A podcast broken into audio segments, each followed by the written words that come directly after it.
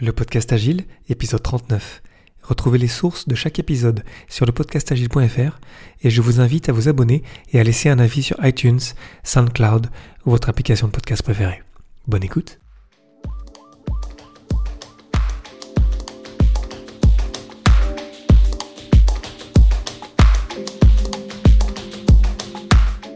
Bonjour, bonsoir et bienvenue, vous écoutez le podcast Agile, le podcast qui parle agité en français. Merci d'être à l'écoute aujourd'hui, je suis Léo Daven et je réponds chaque semaine à une question liée à l'état d'esprit, aux valeurs, principes et pratiques agiles qui font évoluer le monde du travail au-delà. Retrouvez tous les épisodes sur le site web du podcast, lepodcastagile.fr.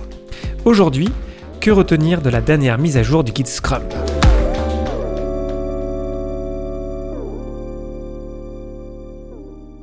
Mardi dernier, le 7 novembre 2017, a eu lieu la quatrième mise à jour du Git Scrum.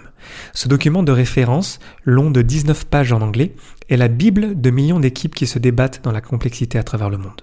Il a été mis à jour successivement en 2011, 2013, 2016 et donc 2017. Il est capital que si vous êtes dans une équipe Scrum, que vous vous teniez au courant de ces changements, et ce, peu importe votre rôle. Encore plus évidemment si vous êtes Scrum Master, chacune des mises à jour pouvant avoir un impact sur la vie de l'équipe.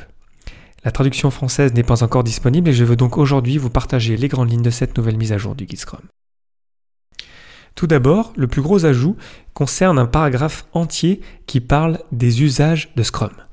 C'est vraiment un long paragraphe qui décrit euh, pour quel usage Scrum est destiné. En gros, les co-créateurs de Scrum, Jeff Sutherland et Ken Schwaber, ainsi sur le fait que Scrum a dépassé, et ce depuis longtemps en fait, le cas du développement de logiciels, et est utilisé dans plein de contextes différents aujourd'hui. Véhicules autonomes, école, gouvernement, marketing, Scrum est maintenant utilisé dans plein de domaines variés et je pense que le but avec cet ajout est de faire sortir officiellement Scrum du carcan de l'informatique. Parce qu'effectivement, Scrum est avant tout là pour aider à survivre dans le monde complexe, et donc si votre projet ou produit est complexe, il pourra éventuellement vous aider. Ils appuient aussi sur le fait que le cœur de Scrum, c'est une petite équipe, et ça je pense que c'est vraiment important, parce que pour contrer la complexité, il n'y a rien de mieux qu'une équipe soudée et concentrée sur son objectif, livrée régulièrement de la valeur potentielle.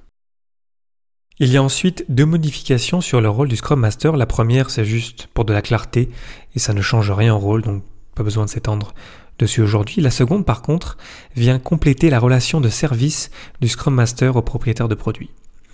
S'assurer que les buts, le scope et le domaine du produit sont compris par tout le monde dans l'équipe Scrum aussi bien que possible. Ça, c'est la traduction que je vous fais un petit peu live.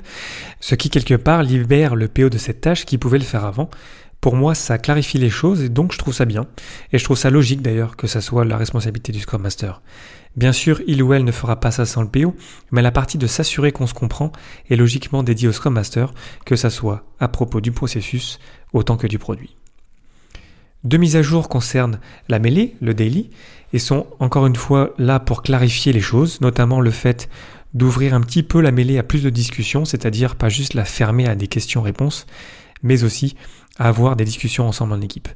Pour moi, c'est du bon sens et je le faisais déjà avec mes équipes, mais c'est vrai que c'est bien de se le dire, notamment pour éviter l'anti-pattern de la mêlée qui ressemble plus à une succession de rapports plutôt qu'un échange entre humains.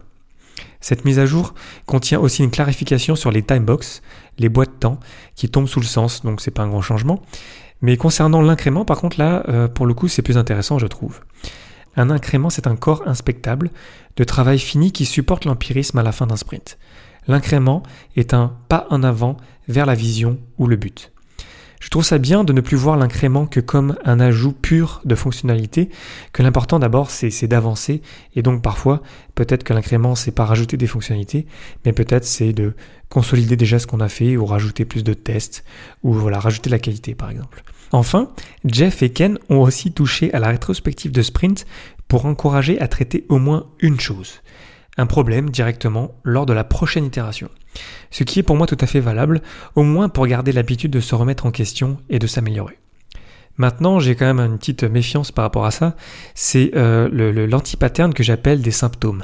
Lorsqu'on est trop dans la réaction et qu'on traite les symptômes et pas les raisons profondes d'un problème. En fait, on ne traite pas le problème, on ne fait que traiter ce qui est en surface. Donc je dirais qu'il faut d'abord creuser pour vraiment aller au fond des choses pendant la rétrospective du sprint avant de les traiter Généralement, évidemment, le plus vite possible, donc dans l'itération qui commence juste après. Pour conclure, cette mise à jour est la bienvenue. Elle ajoute de la clarté, précise quelques points, personnellement je trouve ça bien. Rien que le fait de mettre à jour Scrum, je pense que c'est positif. Même si c'est parfois mineur, parce qu'on garde l'habitude de s'améliorer dans nos équipes, il est donc logique que le processus s'améliore lui aussi.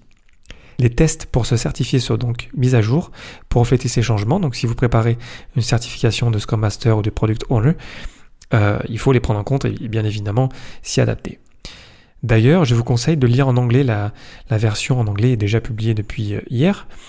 Euh, parce que déjà le, cœur est d'abord en anglais, donc c'est intéressant de bien comprendre aussi en anglais, et les tests sont en anglais de toute façon. De prendre le temps de le relire tout en entier d'ailleurs, notamment la partie sur les valeurs qui a été ajoutée l'année dernière en 2016. Parce que c'est toujours bon de le lire, moi j'y reviens souvent, et la complexité, elle va toujours nous faire dériver de ce document, ou l'agilité en général. Donc revenir aux fondamentaux, pour moi c'est toujours excellent. Pour terminer, j'ai deux questions pour vous. Que pensez-vous de cette mise à jour et comment allez-vous la présenter à vos coéquipiers? Le podcast Agile, épisode 39, c'est terminé pour aujourd'hui. Merci infiniment pour votre attention. N'hésitez pas à le partager autour de vous et pour ne pas rater le prochain, abonnez-vous sur le site web du podcast, lepodcastagile.fr.